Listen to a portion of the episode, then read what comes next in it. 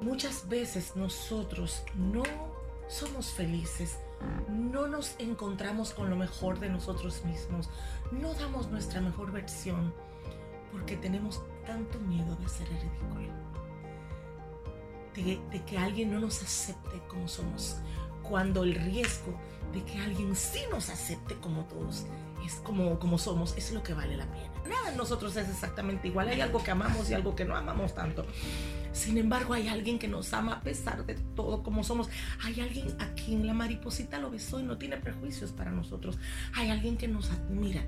Y entonces nosotros mismos somos enemigos de nosotros mismos con una actitud que no nos deja fluir y ser.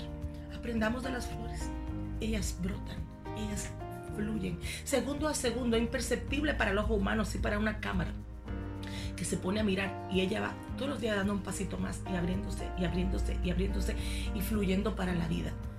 No puedes, no puedes contemplar una flor con tus ojos y ver cada movimiento, pero puedes saber que seguirá todos los días abriéndose y abriéndose y abriéndose.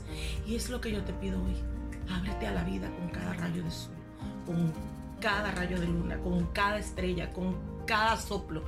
Deja que el viento te arranque los aromas. Sí, a veces es en el peor momento donde salen las mejores canciones, los mejores poemas, las mejores reflexiones, el mejor abrazo, la lágrima sentida, que es más sincera que las muchas palabras que le dijimos a alguien. Pero atrévete a vivir mejor. Creo que mucha gente está enferma, no porque no come bien ni porque no hace ejercicio, sino porque no vive bien, no vive sanamente, no vive sinceramente identificado con quien es. Tiene que vivir fingiendo desde la ropa, el maquillaje, la manera de caminar, la postura de las palabras. ¿Cuántas poses de vida? Pero cuántas. Atrévanse a ser libres, a ser quienes son alguien. Dios ha diseñado que te va a amar como eres, que te valora y que está aprendiendo algo de ti, aún sea en silencio. Experimenta la grandeza de una seguridad interior, de que el mundo es mejor desde el día que naciste y tu trabajo es salir de este mundo dejando lo mejor de como lo encontraste. Insisto, hay alguien que te conoce desde el corazón, no desde la apariencia. Empezando con Dios y con alguien a quien Dios lo tocó para que te mirara a través de, de las pupilas, no del maquillaje. Entiéndelo, cáptalo, acéptalo.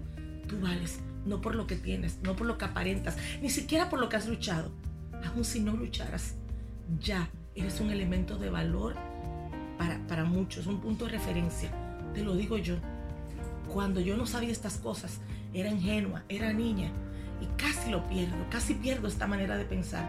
Porque yo amaba a mis amiguitos, a mis amiguitas, a mis padres, a mis abuelos. Y no era por lo que hacían por mí. Simplemente ellos eran luz para mi vida, ellos eran amor. Yo me sentía bien con ellos y cuando me daban algo, me lo sumaban. Y, era lindo porque era una forma de, compartir, una forma de amarse, de una manifestación. Pero ya ellos eran algo especial para mí. Así como el bebé en el vientre, su mamá es independientemente de todo. Y Dios me hizo ver, como dice el salmista, en su luz veremos la luz. Dios me hizo ver que es más importante ser que hacer, ser que tener. Que Dios no nos ama porque pecamos o logramos cosas grandes. Él nos ama porque somos suyos, imagen y semejanza. Y es nuestro, nuestra decisión y nuestro deleite el arreglarlo, mejorarlo, dañarlo, dando lo mejor de nosotros, siendo su expresión.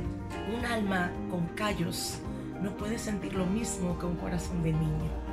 No se ama con la razón, se ama para volver a ser como niños, para sentir la vida en su máxima expresión y ser una expresión máxima de la vida.